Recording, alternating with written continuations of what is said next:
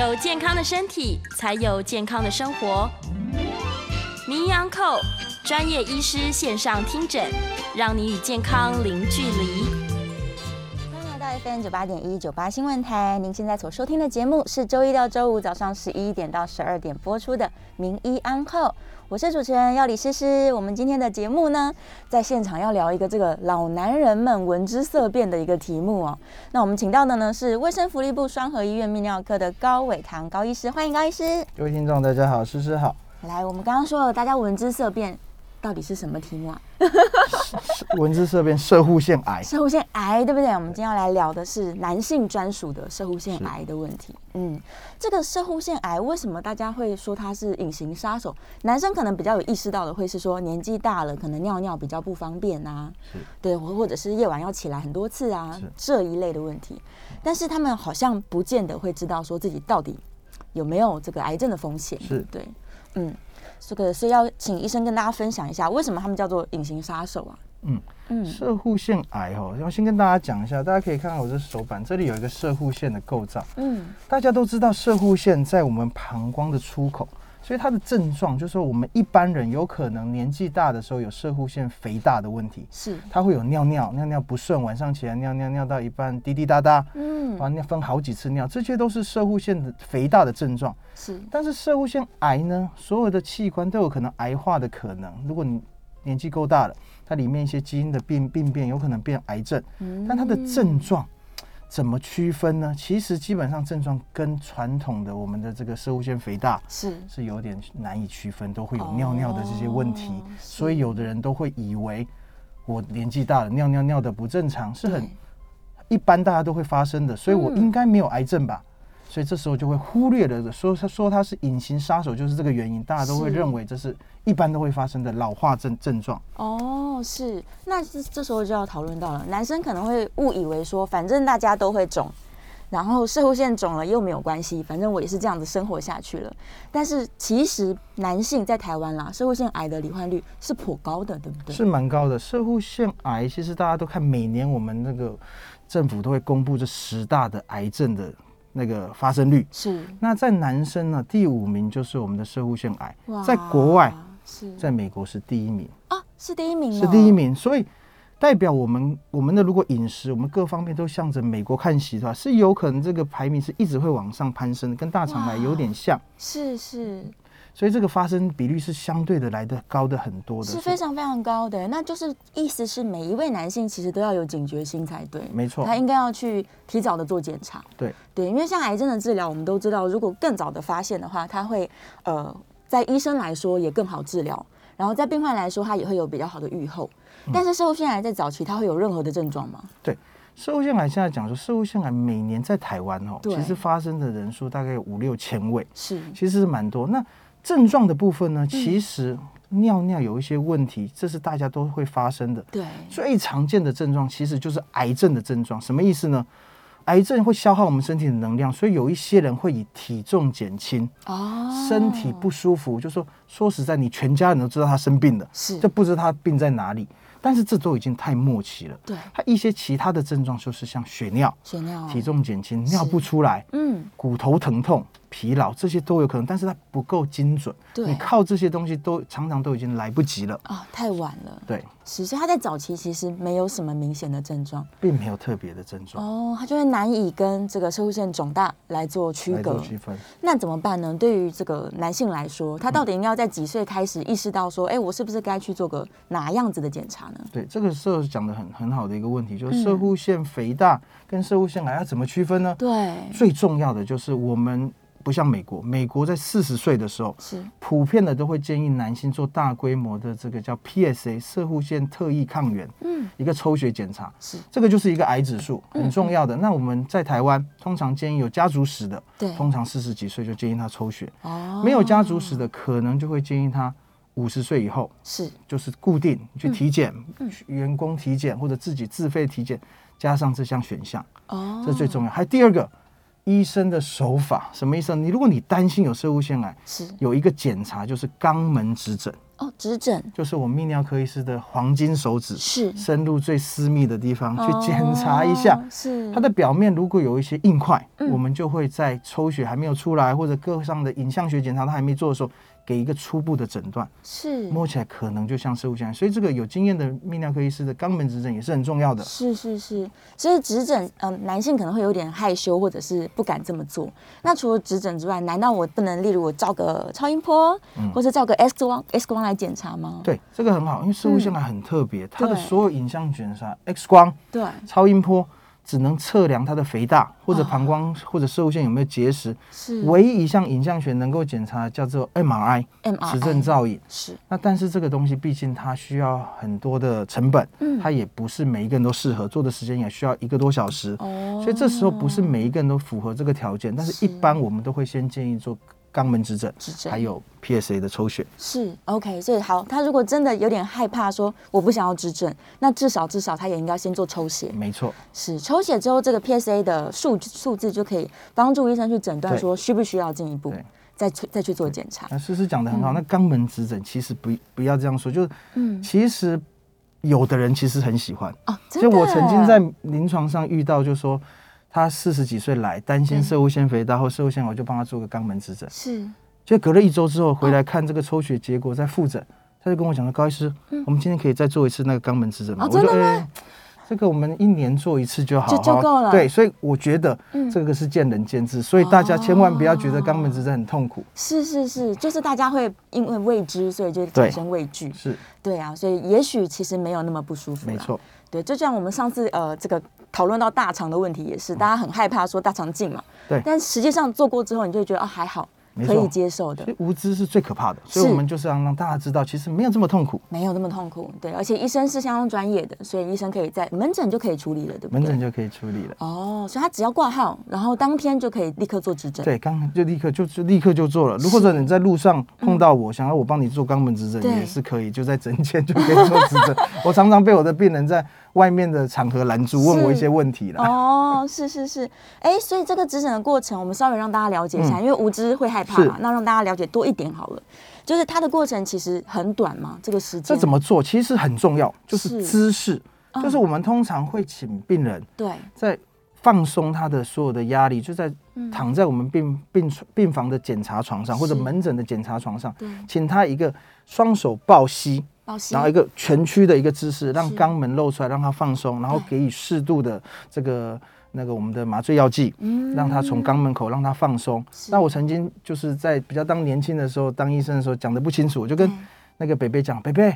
我们躺在床上，我们就像一个瞎子，就是瞎子那个姿势哈对，他就叫我是要叫他抱抱抱那个抱抱膝，然后对对，像瞎子这样蜷起来，但是他就两只手这样举起来，耶，然后我就 像瞎子一样，对那我就不知道怎么讲，所以我慢慢修饰跟病人沟通，这也很重要。他能够完整了解你的想法，他才能跟你合作。哦，是，所以他应该是像小虾米一样，小虾米对，抱住他的膝盖，不是大公虾，对，小虾米一样抱起来，然后整个过程其实很快，对不对？大概很快。五到十分钟吗？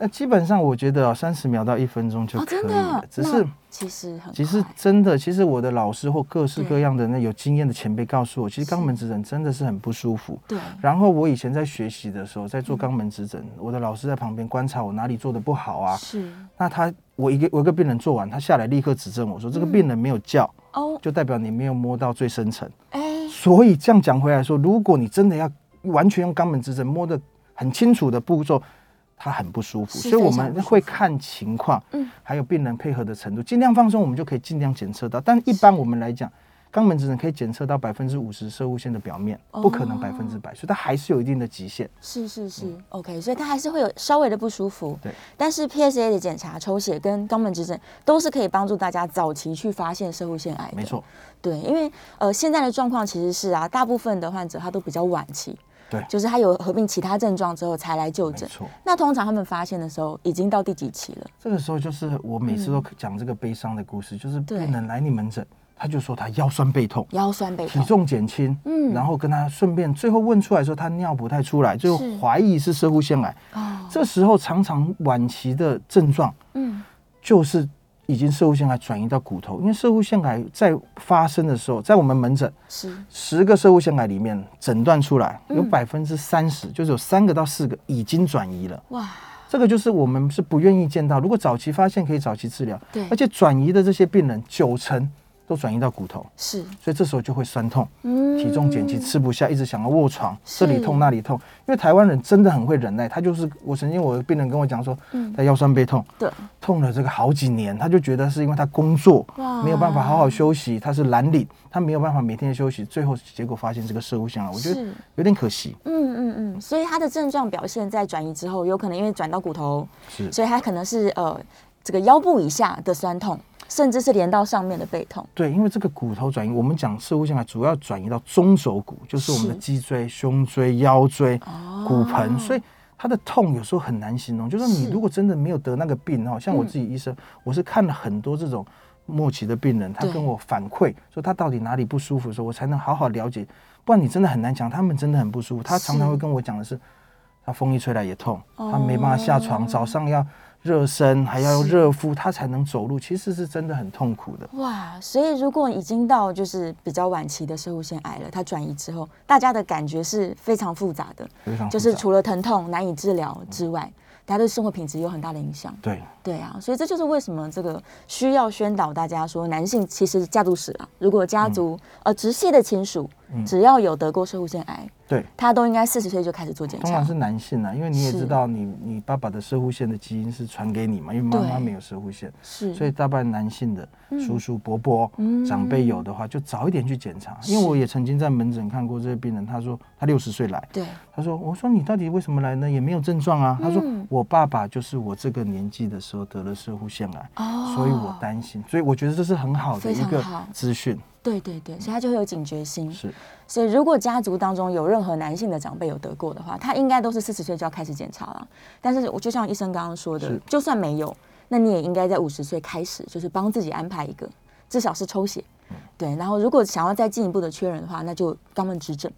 对对，早期发现它才能才能够早期做治疗。没错。那我们可不可以请医生分享一下，还有哪一些族群你认为说它可能是高风险群，或者其实并没有所谓的高风险群？其实都有。其实我们嗯大规模的研究告诉我们，癌症这种东西，不管是不是射物腺癌，是射物腺癌比较明确的这个危险因子，就是我们的风险因子，嗯就是为什么会得射物腺癌。一般来讲，家族史，家族史，然后当然抽烟也有关系。其实光哦抽烟这件事情，就会让全身上下的癌症以加倍的速度是。发生，不管肺癌，哦。其他地方都会。对。还有接下来饮食方面，有人常常会讲说，欧美的饮食就是你嗯吃的太油的。对。因为射护腺其实，如果你仔细看它的构造，它是一个腺体，腺体有点像青春痘，它可能是很多哦油脂的。是，如果你吃了很多肉类、对。炸的，就比较不健康的，它嗯也很容易长这些射护腺。哦，癌。过度精致的饮食也会影响。对是那这这样其实蛮多人都暴露在这样的风险之下，而且环境当中又有很多毒素。没错，对啊，像前一阵子也讨论很多像塑化剂啊之类的，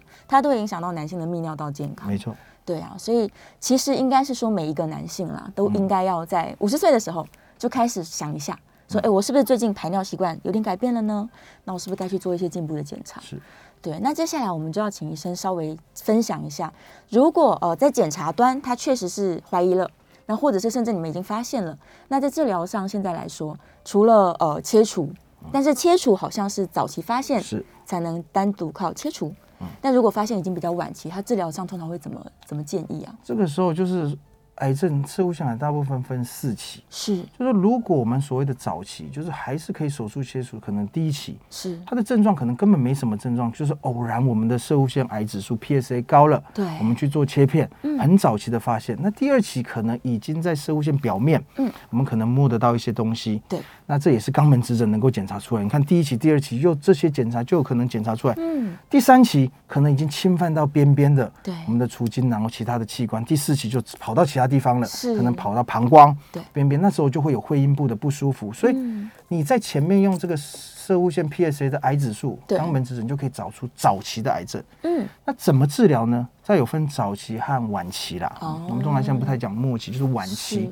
那早期发现的话，我们可以手术切除。手术切除通常是第一选择。是。那手术切除，当然我们想大家都知道，上网查射物腺癌，因为美国人是第一名，对，所有的资源的挹注在这里，所以达文西手臂的机器切除、腹腔镜的切除、传统的切除，是。或者电疗，就是我们的放射线治疗，嗯，针对射物线本体的放射线治疗，这也是一种治疗方法，它都可以基本上完全治愈侧物线，哦，就等于说治好了。是是那当然要看他的每个人的情况不一样啊对，大部分都是可以在早期发现是可以治好的，哇，所以越早发现，它越有机会是百分之百痊愈的。没错。但是合并转移之后，它就是相对复杂的。对，但是这个东西也要这样转移哈、射物腺癌其实我们常常讲，我们台湾发生的射物腺癌发生几率是十大癌症第五名，对。死亡率相对是第七名，就是我们发现的这个癌症其实蛮多的，对，但它并没有造成我们国人大量的死亡，它的顺序在后面，所以代表我们已经转移了，就是我们在其他癌症觉得转移了好可怕、啊，可能剩时间不多，对，但射物现在在转移方面，其实我们现在是维持着一个跟它疾病共处、跟他和平共处的方式，因为我们一般讲转移之后，都大部分都还有五年到八年哇，的时间，是，所以是很久的。但是你要治疗，对，所以最重要是你要跟他和平共存，就是在治疗之下，其实还是可以有很长的时间没错。来享受生活。对。所以相对来说，社会腺癌即使是比较晚发现，它都还是比其他的癌症再温和一点，再友善一点，它再友善一点，对。它的病程进展是比较缓慢一点是。的。是，而且社会腺癌它整个病程来说，应该也是非常非常漫长的吧？对，我们可以看到嗯这边有一个表哈，嗯社会腺癌哈，其实在这边，好，这个图表在前方，这个就是我刚刚讲，如果你早期用社会腺 PSA 癌指数，嗯还有肛门指诊发现，在这边可以治疗。如果是初期，你就把它治疗完了。对，在这个后面，就是说如果我已经转移了，不管是旁边就是射物腺癌已经长到边边，嗯或者是远端的转移，都进入到这个模式，这个都是有五年到十年的时间，是。中间有很多方法可以治疗，你就要想办法跟它和平共存。是，所以这边的话，这个时间轴是可以拉得很长的，所以我们在每一个时间点介入都有不同的治疗方式。是我觉得这对病病人要能够了解，嗯。就跟医跟你的医生做一个量身定做的，是。因为不是每一个人都适合所有的治疗。嗯。像我讲一般的后续在化疗，我想所有人听到化疗就心里很假，那会掉头发、啊，吃不下。对，没错，但是不是每一种化疗都会掉头发，嗯也不需要打的那个疗程也不需要很久，所以这一定要找一个有经验的医生跟他讨论哪一种适合你，是这是最重要的。哦。好，那呃，在女性的这个妇女癌来说，其实是有荷尔蒙的治疗法。对男性生物腺癌也是可以的吗？没错，这个哦我们所谓的晚期，就是转移型的射物腺癌，其实不分不外乎哪那些治疗。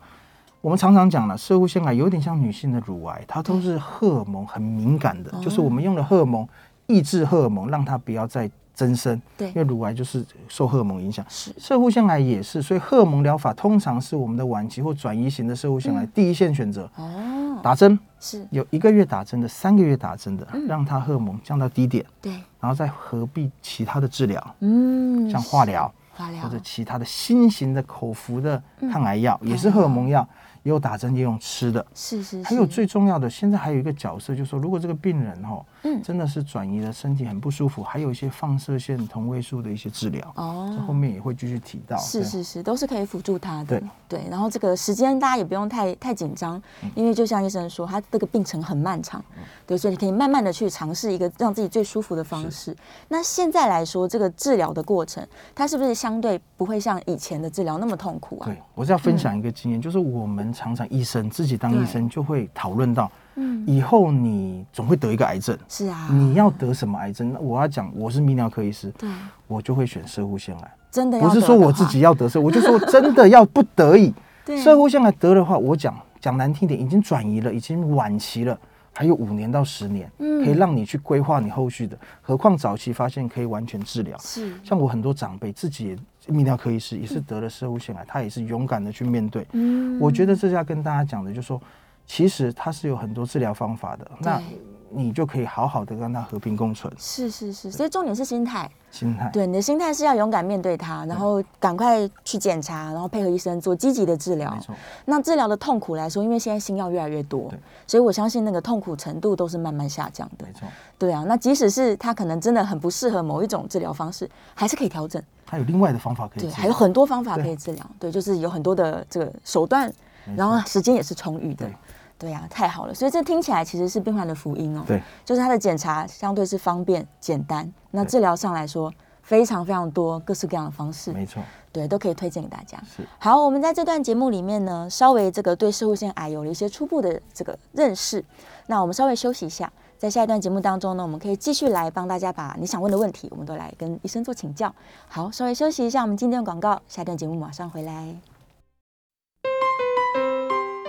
欢迎来到 FM 九八点一九八新闻台，您现在所收听的节目是周一到周五早上十一点到十二点播出的《名医央叩》，我是主持人要李诗诗。我们今天在节目现场请到的是卫生福利部双河医院泌尿科的高伟堂高医师，欢迎高医师。各位听众大家好，诗诗好。好，我们今天继续要来聊这个老男人的隐形杀手，就是射物腺癌。好，射物腺癌呢，我们刚刚跟医生在上一段节目有聊到了，其实它的治疗相对来说，在所有的癌症里面都是比较方便，而且比较舒适的治疗过程。对，就是这个新药不断的在发明哦，而且刚刚医生这个我们在休息的时候有稍微讨论一下，他说大部分呢，呃，其他癌症的治疗很多是需要打针的，是的，对你可能要就是待在医院，然后感受很多的不舒服。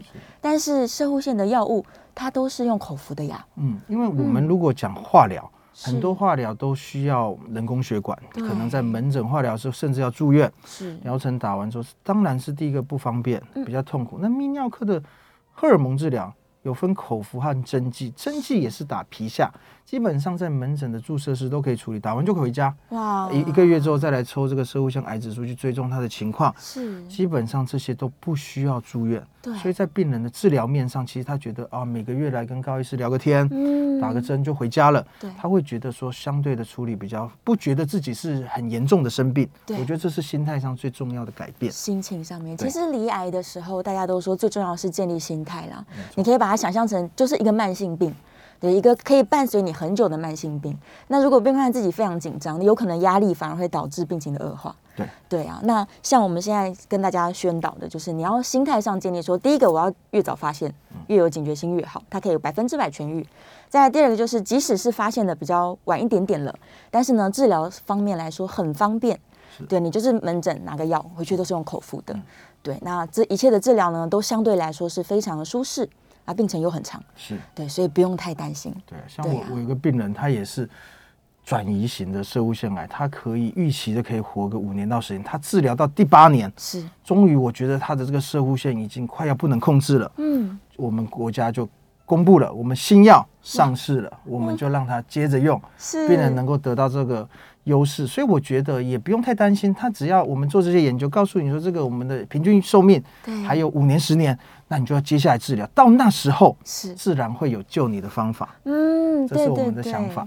因为新的医疗技术一直不断在进步，尤其现在一些 AI 的介入啊、机器人的等等的，对啊，所以大家只要能够健康的一直活着，它总是会有更新的方法来帮助大家。是的，对啊，所以这是非常非常有希望的，而且呃刚好上礼拜又有这个医疗科技展嘛，所以大家就是哎看到了很多新颖的技术，就觉得好棒哦，太开心了。没错。但是对医生来说，是不是也是一个也是好消息？但是也是你们学习上面来说，要一直不断的接收新的这个，学如逆水行舟，所以嗯你一定要充实自己。还有这个，因为太多资讯了，所以我是建议民众，当然适度的网络上搜寻是很正确，但是嗯你要筛选你的资料来源。对不能够听信一些就没有根据力的东西，最好是大型的呃报道的平台。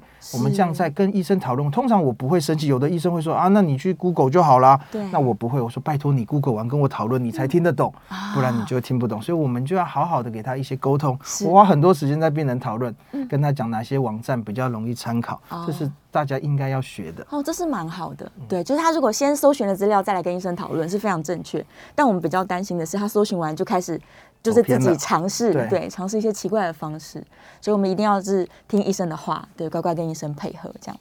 好，这个我刚刚在跟医生对谈的过程当中想到一个问题哦，就是这样子的治疗，因为有涉及到初期是用切除，晚期可能是用一些药物治疗，还有荷尔蒙治疗。那对男性来说，第一个他的这个排尿状况来说，会不会有很不好的影响？再来第二个是男性的性功能，会不会也有很不好的影响？你讲的就是所有男人心中的痛了，尿不出来和硬不起来，这两个是最重要的。就其实国外很多好莱坞明星，你去上网查，射物腺癌患病的是那个好莱坞的男星有很多，是有的四十岁就离癌。那一个好莱坞男星，他生活这么多彩多姿，对，你治疗帮他治疗了射物腺，你让他尿尿有问题，让他勃起功能有障碍，基本上他一定不能接受。所以，我们泌尿科医师有很大部分就在着重于如何让尿尿尿的正常，是让性功能正常。那这时候讲回来治疗方面，嗯。如果是初期的射物腺癌，我们的治疗首选可能是手术切除。是，这时候就很重要。一个有经验的泌尿科医师在切除的时候，嗯，他就不会伤到尿道，不会伤到神经。做完就就 no touch，就跟没碰到一样。他做完跟原来的状况一样。是，这时候的完全保留了你的这些功能，就不用担心这些事。可能有些过渡期伤口还没好的时候会有这些问题，后续都不会有。是，但是越到后面，嗯，你为了要治疗射物腺癌，只能牺牲。它边边的一些神经血管，如果它已经有点侵犯到那里，我也没办法保留。是，还有如果我们做电疗，嗯，就是放射线治疗，电疗这种东西就是一个光线强，它就是这样射，像手电筒一样，你根本没有办法屏蔽住你要保留的东西，有的时候就可能会。全部都受到伤害，是。还有后续的我们的荷尔蒙治疗，嗯，我们如果是已经转移了，我们打荷尔蒙时候会抑制我们的荷尔蒙，就抑制我们男性荷尔蒙。对，那你想，一个男生没有男性荷尔蒙，他就，是。有点没力。对，所以这个就是最重要。所以你有的时候，如果你真的想要保留这些性功能，那你就要早一点发现。嗯，你到晚期，你可能在生活品质和寿命，这有的时候很难取得一个平衡，可能我们就会牺牲了一点点这些的生活品质。而换取嗯。延长一点寿命。是，所以这个东西就是要看每个人的讨论的那个量身定做的方式。这真的是非常重要的资讯呢。意思就是我越早发现，越早治疗好，对于我的不论是排尿功能还是性功能都是最好的。没错，对。但是晚期发现，呃，可能在治疗上，医生想帮助你也没有那么容易，可能会比较困难，比较困难一些，但还是会啦。就医生还是都很努力，对。对啊，在帮帮助大家这样。是，那如果好，他如果真的是已经必须要破坏了，好，但是他又很介意这件事情的时候，你们通常会怎么建议这些患者？这个东西就是，因为我的专长除了射物腺癌之外，另外一个其实是男性性功能，因为是。如果像我刚刚讲的，如果要把社会腺癌全部切除，是。如果你因为切的神经受伤的多一点，嗯，你总要让它恢复嘛。对。那我自己不能说我自己捅的篓子，就我把它弄得有一点点性功能不太好。对。我要如何让它恢复？所以我很钻研很多的部分在这里。我号称在门口那个诊间下面贴一个一百种让你硬的方法。哦，真的吗？对，就是我的专长，就是。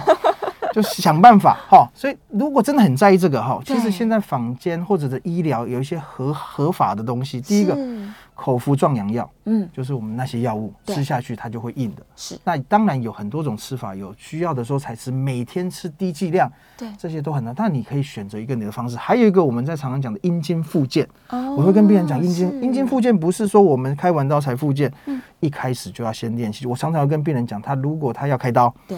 他可能五六十岁，射物腺癌，我就叫他先吃这类的药，让他那个充血，一直训练个两三个月，是，我再来开刀，就是等于我们运动员先练心肺，我们再去比奥运，所以我们要先，这就其实这个层面很广的，就是你从什么角度去切入这个问题，所以我觉得口服壮阳药，对，还有如果真的没效，我们有低能量的阴茎震波，是，就是像体外震波器一样，它是一个手持式的，嗯，放在阴茎的六个点。每个点打个五百下，手那个治疗时间大概十分钟。十分钟。我现在每个礼拜都要打好几个，我自己做完射物腺癌手术的，他可能觉得有一点不太够，他可能不是说不会硬，他只是他觉得不满意。对，可以做这些治疗，这些都是很好的方式。是是是，都可以帮助他恢复他的性功能。对对，哇，果然你看。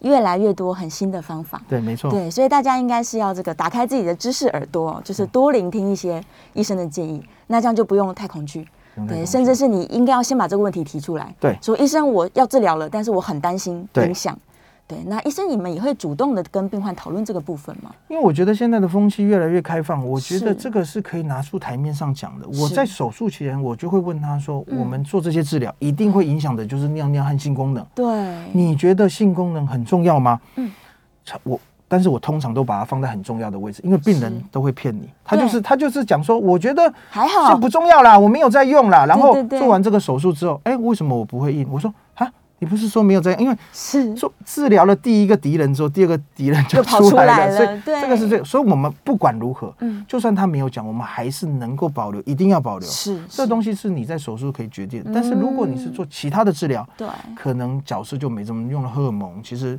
只能额外的再吃一些口服壮阳药啊。是那它本来就有一个不好的东西在那里，就会比较难完全的恢复。哇，所以这件事情真的不要害羞，就是你要开口跟医生讨论。对对啊，你就先讨论。那像医生刚刚说的，治疗前你就有一些事情要做了，没错。那做完之后我们再来接受治疗，就可以把风险降到最低。这样那还有一个最重要，就是嗯有的时候病人跟你讲说手术完之后状况不是很好，是那其实他手术前状况就不好了，所以要问他，我们就会跟他做一些手术前的测量，对就你到底好不好？嗯那我们手术后要恢复成百分之百，那大概就是这个样子。有的病人哦会觉得手术很好，他就不满足，为什么我我没有办法恢复跟年轻一样？我说这不一样的事情啊。对对对对 对，应该说手术它都有风险，有可能会影响到功能下降。是对，那尽量医生会帮你保留啦。对对啊，所以不论不论是性功能，还是排尿障碍，还是社会性癌，其实都是泌尿科医生的专长。没错。对，所以一定要跟医生做充分的讨论。好，我们稍微再休息一下哦，进一段广告，我们下一段回来继续来讨论社会性癌。FM 九八点一九八新闻台，您现在所收听的节目是周一到周五早上十一点到十二点播出的《名医安扣》，我是主持人要李诗诗。我们今天在节目现场请到的是卫生福利部双河医院泌尿科的高伟堂高医师，欢迎高医师。各位听众朋友，大家好，诗诗你好。是我们刚刚休息的时候聊到了泌尿科医生真的是大家的好朋友。对，我们今天有很多的这个好的消息，我认为这些都是好的消息，可以让这个男性朋友们，尤其是年纪渐渐趋长之后的男性朋友们，有更多正确的观念。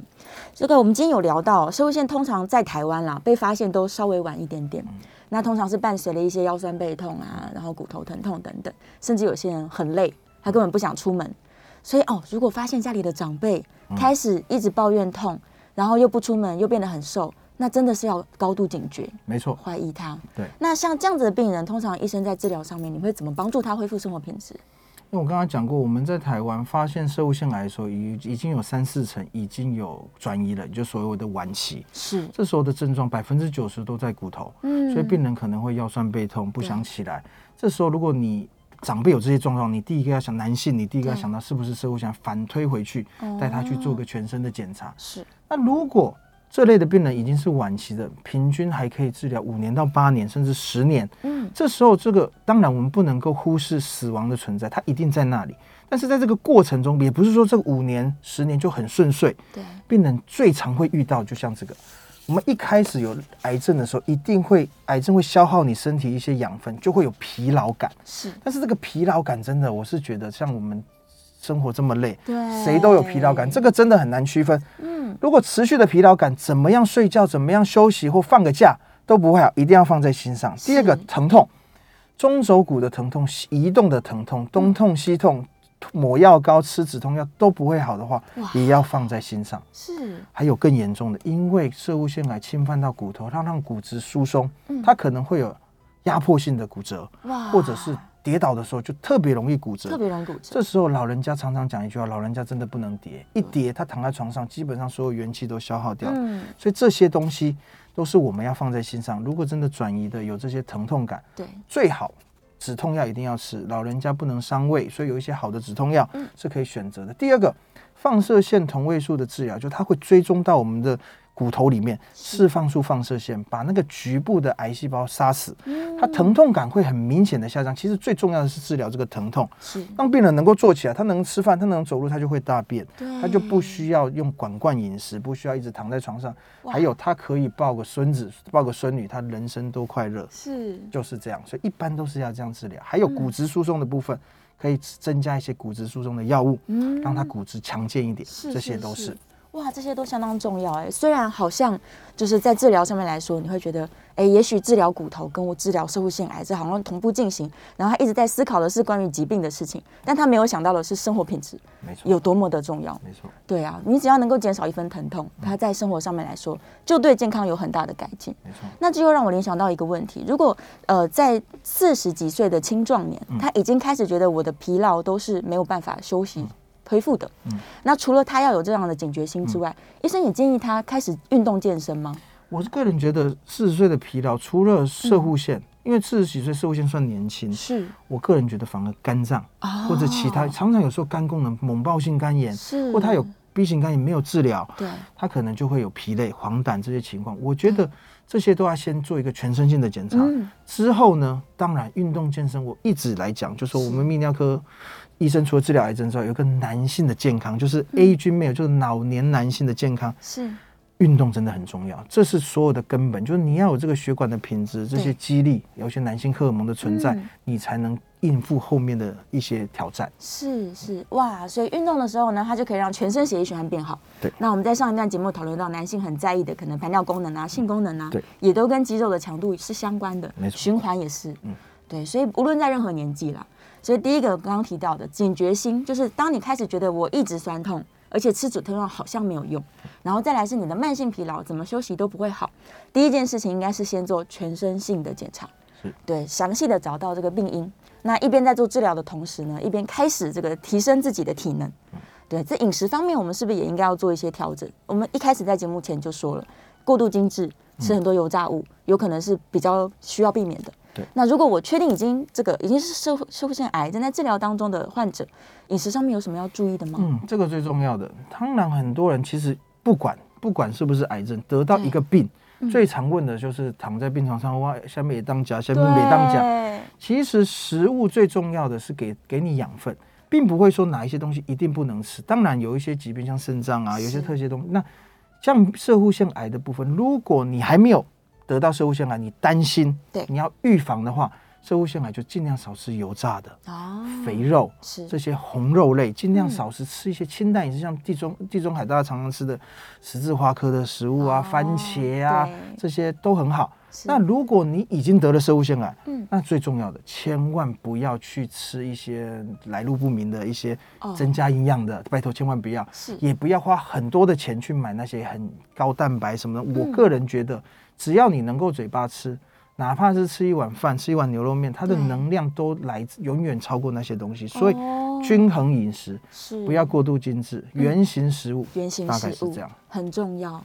对啊，还好最近是大家这个宣导的很充分，所以民众对于原形食物的想法越来越这个正确了，甚至好像还开始流行说我要吃整个那个萝卜，连叶子啊皮都要吃，这样也蛮好的。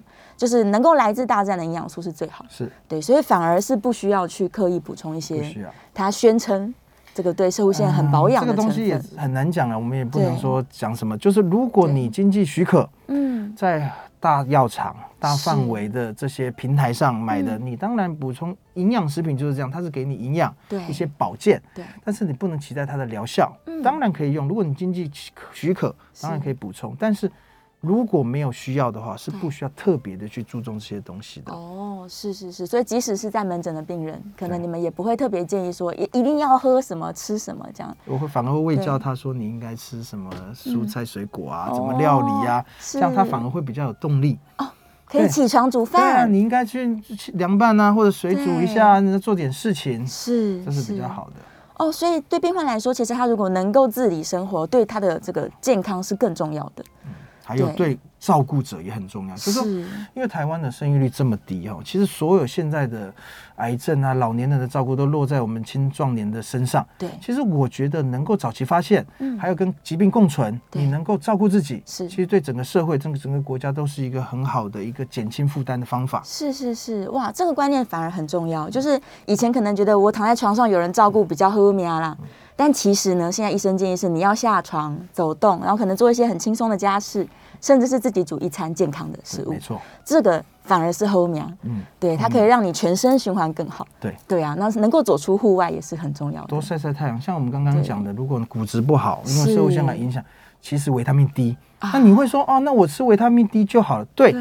当然晒太阳也是一个方法，你当然可以补充。你晒不了这么久的太阳，但是你应该去出去走一走，晒晒太阳，其实会有一些帮助的。对于骨质也是更有帮助的。对，所以这些观念可能要反转过来了，就是我不一定要花大钱去买做好的精致的东西，我反而是应该要自己试试看。对，就是过更健康的生活，更原始的生活。没错。好，我们这个节目最后大概剩下一两分钟的时间，有没有什么医生认为说我们可以帮呃听众朋友们做一个总整理的关于社会性癌的这些观念？嗯，我现在个人觉得一定要提醒各位的，其实我个人觉得 PSA 就是我们射护腺癌指数这个角色很重要。对，不管你有没有家族史，四十岁、五十岁，你有家族史，四十岁就去抽血，是。自己花钱自己去体检，五十岁。就是 routine 都要去做，我们就定期去做，这是最重要的。肛门指诊找个医生，你只要有尿尿有问题，你担心，你也不要自己在网络上乱想啊，去疾病乱投医，你就找一个相相信的医生或者诊所、医院都可以给你适度的建议，再加上治疗。嗯，那真的不好，真的运气不好，我们得到了癌症。你要反个角度来思考，就是说早期发现其实是好运。我常常会碰到这我的的朋友早期发现，我就建议早期治疗其实是好运的，是好运的，是非常好的事情。对，所以如果提早发现了，总比你都没有发现到晚期还好。对啊，在治疗上来说，我们刚刚也在节目中不断的分享了，治疗上来说越早发现。治疗对医生、对病患都是更轻松。是的，对，而且 PSA 准确率很算是比较高。但如果不高，可以多做几次。哦，多做几次。这个本来就是这样，实验一定有误差。嗯，OK，所以他可以自己提早去做筛检。听完节目建议大家哦，是立刻去抽抽看。嗯，对，那如果提早发现的话，这是一件好消息。是对呀。好，我们今天非常谢谢哦，谢谢高医师来跟大家宣导了很多关于生物腺癌的正确的知识，希望可以帮助到很多听众朋友以及你身边的其他朋友们。好，我们下一次的节目见了，谢谢大家，拜拜。